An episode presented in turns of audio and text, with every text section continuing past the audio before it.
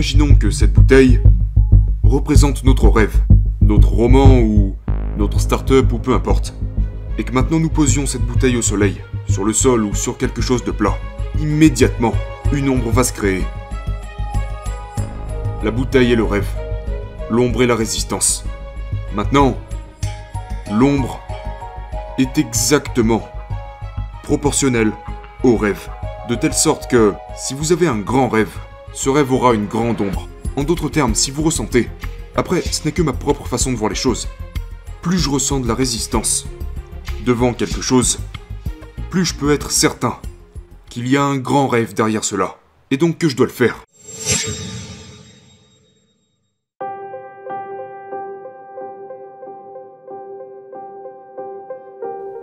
Pour moi, la résistance s'écrit avec un grand R.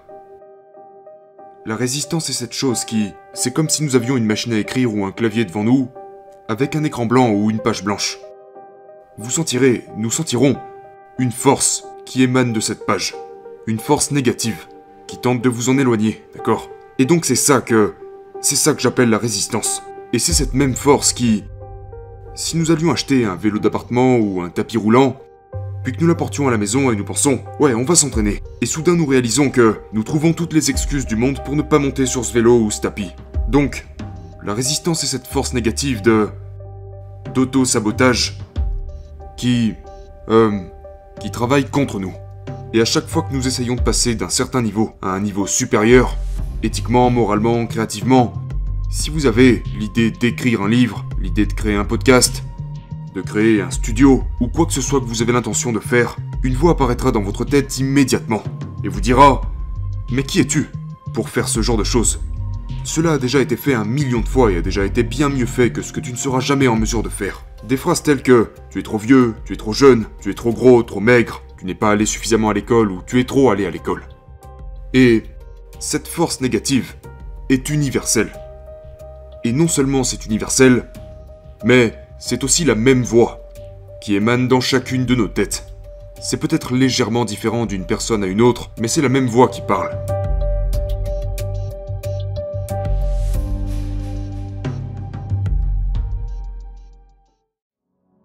Quand nous entendons cette voix dans notre tête, qui nous dit Tu n'es pas assez bon, tout a déjà été fait, etc., etc., ce qui rend cette voix si puissante à l'égard de nous-mêmes, c'est que nous pensons qu'elle provient de nos propres pensées.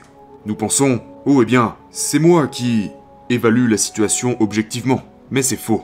En fait, c'est cette autre voix, cette voix de sirène, cette force qui agit contre nous. C'est un fait de la nature. Mais une fois que nous avons réalisé, oh, c'est pas moi en fait, nous pouvons alors continuer d'avancer.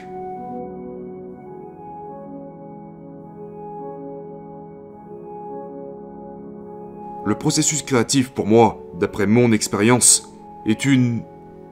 C'est... c'est une chose à double face. D'un côté, il y a l'aspect pratique de la chose. Vous devez vous présenter tous les matins. Vous devez avoir des habitudes qui renforcent ce que vous faites. Vous devez travailler tous les jours, comme un ouvrier à l'usine, vous savez. Mais de l'autre côté, une fois que... que vous engagez le processus, c'est vraiment comme le yoga, vous savez, où tout le concept du yoga consiste à utiliser le corps pour atteindre l'esprit.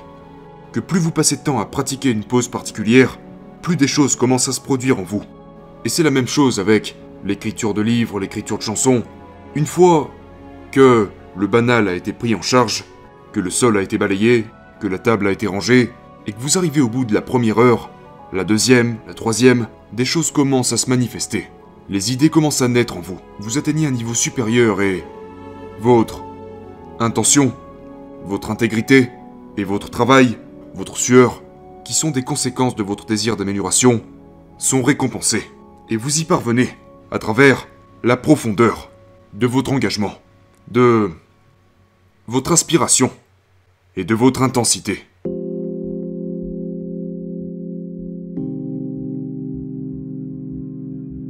L'une des choses que je déteste à propos de cette époque aujourd'hui, l'époque d'Internet, l'époque des réseaux sociaux, c'est que c'est tellement superficiel.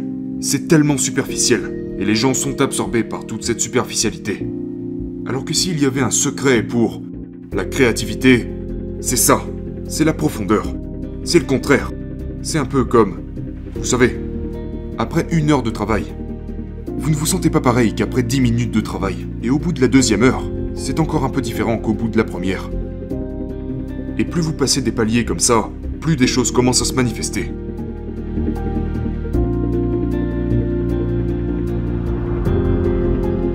Savez, j'ai toujours dit que si la résistance est une force réelle, et qu'elle l'est, qu'elle existe, j'ai toujours dit, si vous voulez gagner un milliard de dollars, eh bien inventez quelque chose qui permettra aux gens de céder à leur résistance. Et Internet, les réseaux sociaux, voilà, ils l'ont inventé. Toutes ces, toutes ces choses, toutes ces distractions qui sont mises en face de nous, tout ce divertissement que l'on a à disposition, alimentent cette force existante. Toutes ces choses contribuent à nous écarter de notre, notre vocation, d'accord? De ce qui se trouve à l'intérieur de nous. Et euh, je ne pense pas qu'il existe un autre moyen de contourner cela que de bloquer toutes ces distractions d'une manière ou d'une autre, d'éteindre ces appareils, de s'en éloigner. Je ne pense pas que que vous puissiez traîner dans ce monde et en ressortir vainqueur, parce que c'est trop puissant. Maintenant, personnellement, je peux vous dire que j'ai passé de nombreuses années dans ce monde, dans ma propre tête, à perdre mon temps. Vous savez, à entendre cette espèce de bavardage permanent. Mais jusqu'à ce que... Jusqu'à ce que vous commenciez réellement à agir, et je suis persuadé que ça fonctionne pour tout type d'activité, une fois que vous commencez réellement, seulement là vous commencez à découvrir des choses.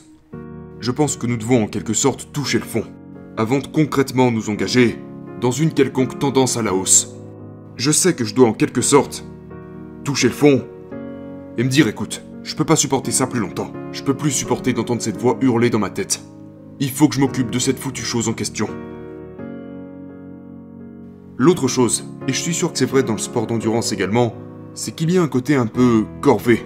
Mais il faut être capable de d'accepter la corvée. Que ce soit dans l'écriture ou tout autre domaine d'activité, il y a des moments où les tâches à effectuer ne ressemblent à rien d'autre que des corvées. Vous savez. Mais encore une fois, c'est aussi une sorte de vertu guerrière. Un guerrier fait ce qu'il a à faire. Il fait son travail, peu importe les circonstances. Même si ce n'est pas amusant, même si ça n'a rien de glamour.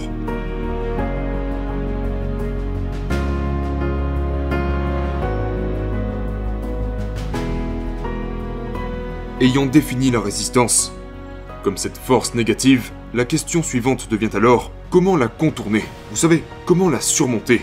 Et pour moi, ça serait cette idée de devenir un pro. Ce concept selon lequel, si je suis un amateur et que je rencontre de l'adversité, j'irai me coucher. Vous savez, parce que je ne suis pas vraiment impliqué. Je fais juste ça pour le plaisir, d'accord? Ou si je ne suis pas d'humeur, je ne travaillerai pas aujourd'hui. Ou si j'ai des problèmes de famille ou d'argent ou peu importe, je vais juste faire sauter ma journée de travail ou mon entraînement quotidien ou quoi que ce soit. Tandis qu'un professionnel, je veux dire, un professionnel, se présente tous les jours. Il fait son travail tous les jours. Il va toujours chercher à progresser et il ne laisse rien ni personne le stopper.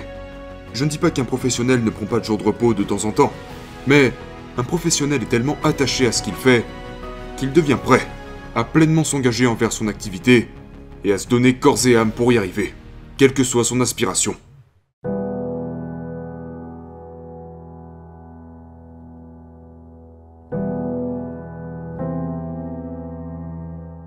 Il y a une règle que j'ai fini par créer qui est que plus la résistance que vous ressentez est forte, plus il est important que vous fassiez cette chose en question.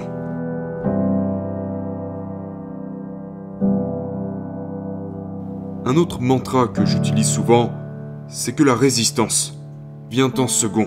Maintenant, imaginons que cette bouteille représente notre rêve, notre roman ou notre start-up ou peu importe. Et que maintenant nous posions cette bouteille au soleil, sur le sol ou sur quelque chose de plat. Immédiatement, une ombre va se créer. La bouteille est le rêve. L'ombre est la résistance. Maintenant, l'ombre est exactement proportionnel au rêve.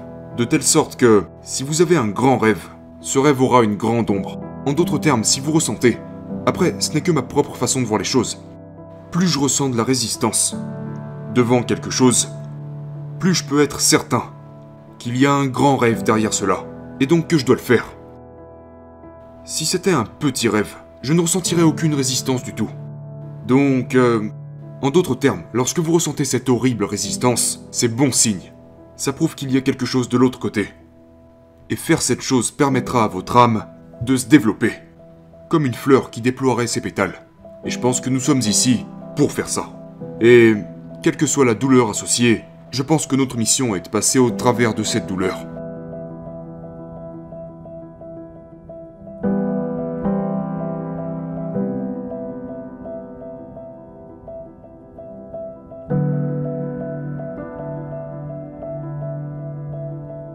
Les gens répètent toujours que la vie est courte, mais la vérité c'est que la vie est longue.